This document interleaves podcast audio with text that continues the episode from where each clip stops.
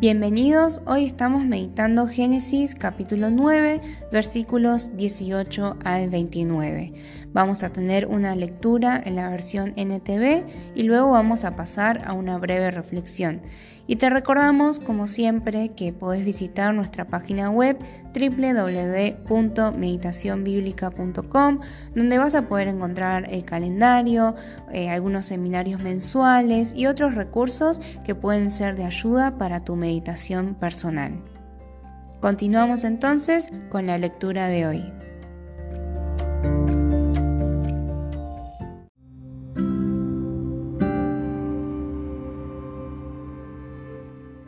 Los hijos de Noé que salieron de la barca con su padre fueron Sem, Cam y Jafet. Cam es el padre de Canaán. De estos tres hijos de Noé provienen todas las personas que ahora pueblan la tierra. Después del diluvio, Noé comenzó a cultivar la tierra y plantó un viñedo. Cierto día bebió del vino que había hecho y se emborrachó, y estaba recostado y desnudo dentro de su carpa. Cam, el padre de Canaán, vio que su padre estaba desnudo y salió a contárselo a sus hermanos. Entonces Sem y Jafet tomaron un manto, se lo pusieron sobre los hombros y entraron de espaldas a la carpa para cubrir a su padre. Mientras lo hacían, miraban para otro lado, a fin de no ver a su padre desnudo. Cuando Noé despertó de su estupor, se enteró de lo que había hecho Cam, su hijo menor. Entonces maldijo a Canaán, el hijo de Cam. Maldito sea Canaán, que sea el más inferior de los siervos para con sus familiares.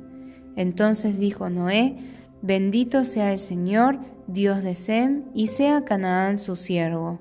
Que Dios extienda el territorio de Jafet, que Jafet comparta la prosperidad de Sem, y sea Canaán su siervo. Noé vivió 350 años más después del gran diluvio. Vivió 950 años y luego murió. En el pasaje de hoy podemos ver algunas acciones que cuando las vemos a simple vista no pareciera ser que son cosas tan graves, pero examinemos entonces un poco la raíz detrás de estas acciones, las cuestiones esenciales, y mientras leamos y, reflexionemos, preguntémosle a Dios, ¿qué es aquello que nos quiere enseñar? ¿Qué es lo que me quiere decir a mí específicamente? ¿Qué es lo que quiere Dios que cambie de mi manera de vivir? En principio vemos a Noé, que era descrito como alguien justo, como perfecto en su generación, que luego de ver el diluvio, luego de ver la consecuencia de la maldad, del pecado, de, del dar rienda suelta a los deseos y a las ambiciones, pero luego de haber estado en la gracia de Dios, luego de que Dios haya hecho el pacto con Noé y con su familia, lo vemos en el pasaje de hoy, totalmente borracho y estaba recostado y desnudo dentro de su carpa. ¿Y qué hay detrás de, esto que, que podemos ver a simple vista? Quizás podríamos entender el exceso el exceso. Seguramente Noé, mientras iba tomando el vino, en algún momento se, tuvo que haber dado cuenta que estaba empezando a perder control sobre sus acciones, sobre su percepción, sobre sus decisiones, pero él seguramente continuó tomando ese vino y terminó estando emborrachado, recostado y desnudo dentro de su carpa. Y quizás aplicándolo a nuestras vidas podríamos preguntarnos en qué áreas de nuestras vidas se están presentando este tipo de excesos. Excesos que en los cuales vemos que no nos estamos dominando, en los cuales estamos dando rienda suelta a, a nuestros deseos.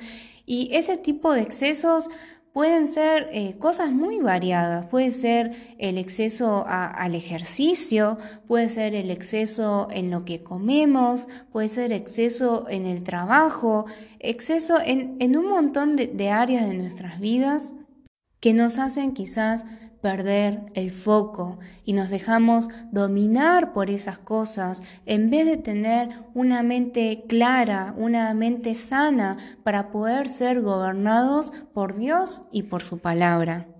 Sería bueno que nos preguntemos, ¿Cuáles son esos excesos? ¿Cuál es ese exceso en mi vida que me está nublando la vista, que me está haciendo alejarme de Dios, que me está haciendo enfocarme en otras cosas antes que en Dios?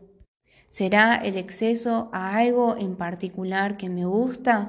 ¿Será el exceso al, interés y la atención que le pongo a mi apariencia, a mi reputación? o a cierta eh, sensación de, de comodidad, de bienestar. No es que esas cosas en sí sean malas, pero no será que estamos poniendo una atención excesiva en esas cosas que hacen que nos dejemos llevar y en cierto momento dejemos de tener control propio sobre nuestros pensamientos, nuestros sentimientos y nuestras decisiones. Quizás puede ser también el exceso de las redes sociales. Entonces pensemos concretamente qué es lo que ya probamos una vez, pero que quizás si, si volvemos a estar ahí y seguimos en el exceso de, de, eso en particular, vamos a terminar emborrachándonos. Entonces, quizás pensar cuál es esa acción que debo dejar de hacer que hoy en, el día de hoy tengo que dejar. Quizás es, bueno, dejar de ver ese siguiente capítulo de Netflix porque ya vi varios. Quizás es dejar de estar en Facebook, en Instagram, cuando ya estuve durante un tiempo. Entonces, pensar en aquellas cosas que venimos haciendo, pero quizás en el día de hoy Dios desea que cesemos o que dibujemos la línea, el límite hasta cierto lugar. Recordando que el enfoque está en que realmente todo nuestro cuerpo, nuestra mente, nuestro corazón pueda estar sanamente enfocado en lo que Dios quiere hablarnos a nuestras vidas. Por otro lado, podemos ver lo que hace Cam, ¿no? Cuando, cuando ve que su padre está desnudo, va y se lo cuenta a los hermanos. Y los hermanos, a diferencia de Cam, lo que hacen es entrar con, la ropa y cubrir a su padre y se aseguran de, de no, no ver ellos la desnudez de su padre. Entonces, ¿cuál es la primera acción que hizo Cam cuando vio la desnudez de su padre. Lo primero que hizo no fue cubrir a su padre, sino que lo primero que hizo fue ir y contárselo a otras personas. Es cierto que esto que Noé había hecho es vergonzoso, es cierto que, es algo que Noé em, estaba en falta, estaba en deuda, pero eso no le daba derecho a Cam a ir y andar contándolo por todos lados. Y a diferencia de Cam, sus hermanos Sem y Jafet honran a su padre, honran a su padre y, y, a pesar de esa falla que tenía su padre, hacen lo posible para cubrir su desnudez. Esto nos hace acordar un poco a lo que Dios hace también al, al cubrir la desnudez de Adán y Eva.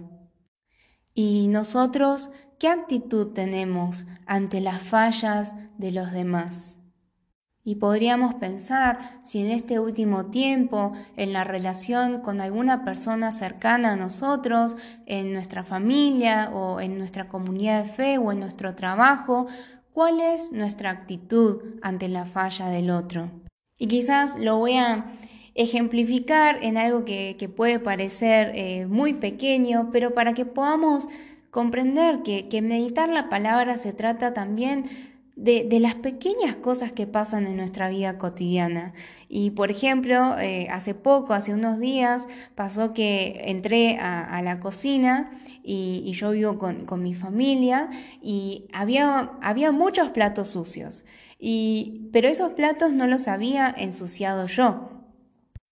Y la verdad que, que yo podría haber cubierto esa, esa falla o, esa falta y podía haber limpiado yo los platos y, cubrir eso particular, pero no, ¿qué, qué es lo que hice? Eh, entré en la queja y, le conté a, otras personas de mi familia cómo esta persona eh, eh, comió y ensució los platos y lo dejó ahí sin lavarlos.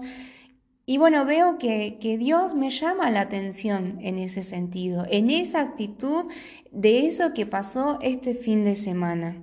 Y quizá yo, en mi orgullo, en mi inmadurez, me importa más tener la razón, me importa más señalar que el otro se equivocó y que yo las cosas bien.